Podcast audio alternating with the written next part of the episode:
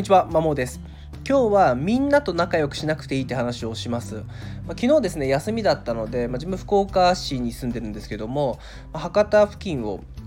お昼頃歩いていたらですね、スーツ姿の4人組のま男性がまお話をしていてですね、ちょうど多分昼食べ終わった後ぐらいで、で、そのうちの1人の方がですね、ちょっと社員みんな仲良くしようみたいなことを言っていたんですね。で、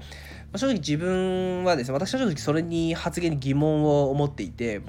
まあ、みんなと仲良くなんかできるわけないだろうっていうふうに、えー、個人的にはっていうか、えー、正直思ってます。でほぼほぼの人と多分合わないと思うんですよね。本当に10人いたらそのうち本当に仲良くなれるのって1人ないし2人ぐらいで、まあ、場合によっては本当に誰にとも仲良くできないぐらいの比率だと思うんですよ、まあ、そういった中でなんかみんなと仲良くしようっていうのは正直現実的離れだしできんやろうし、まあ、そもそもそんなみんなと仲良くする必要ないかなっていうふうに思います。でよく親御さんがですね子供お子さんさんに対してたまにあよくじゃないですね。たまにですね、まあ、みんなと仲良くしようみたいなことを言ってるのもちらほら聞くんですけども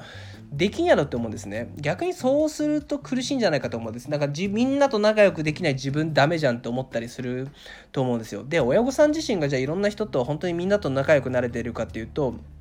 多分そんなことないと思うのでこのアドバイス自体が間違ってんじゃないかなっていうふうに個人的には強く感じております。じゃあどうするかっていうとどちらかというとですね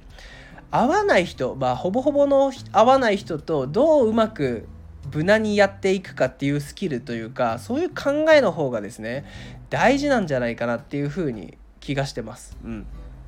まあ、仲良くなれないからですね。だったら合わないなって思う人ともなんかそつなくなんか衝突することなくですね、まあ、時に衝突は必要かもしれないんですけども、まあ、無難にお互い変な反感を買うことなくやっていく力の方が大切だしそっちを解いた方がいいかなっていうふうに思いますね。で私自身も多分会う人そんなにいないなっていうのは長年思っていてでやっぱみんなと仲良くしなきゃダメなんじゃないかみたいなことも学生時代思っていた記憶があるんでこのみんなと仲良くしようみたいな発想自体がちゃうやろっていうふうに、えー、本当に感じてますよねと。でじゃあその一生、まあ、友人関係っていうのはおそらく幸せにおいてですねものすごくまあ重要な要素ではあると。まあ最終的にはやっぱ孤独で人間は生きていけないから、まあ、友情友人関係っていうのは大事だと。でじゃあせいぜいですねどれぐらいの人と本当に親しくなれるかっていうと多分片方の指ぐらい5本指5人ぐらい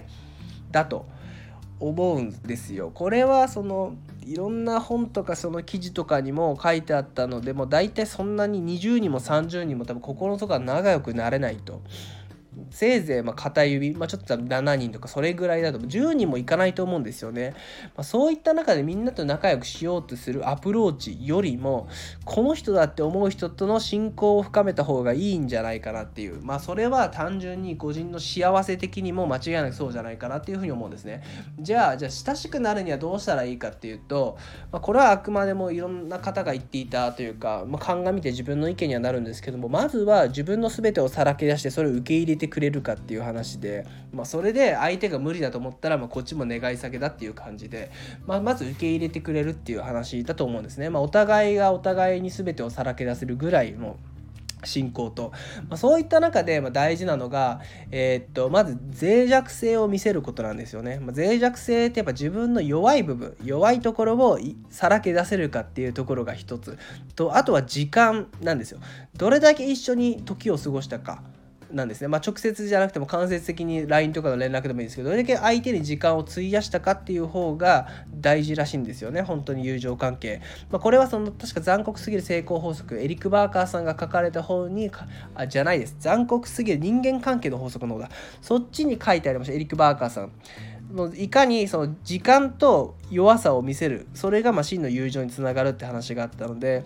まあ、正直みんなと仲良くしてる暇なんかないというか、まあ、できないしそんなアプローチしてるぐらいなら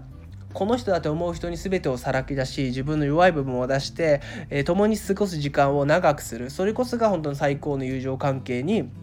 つながるのでまあ、みんなと仲良くしようっていうアプローチ、まあ、考え方がそもそも違うだろうという風ですね。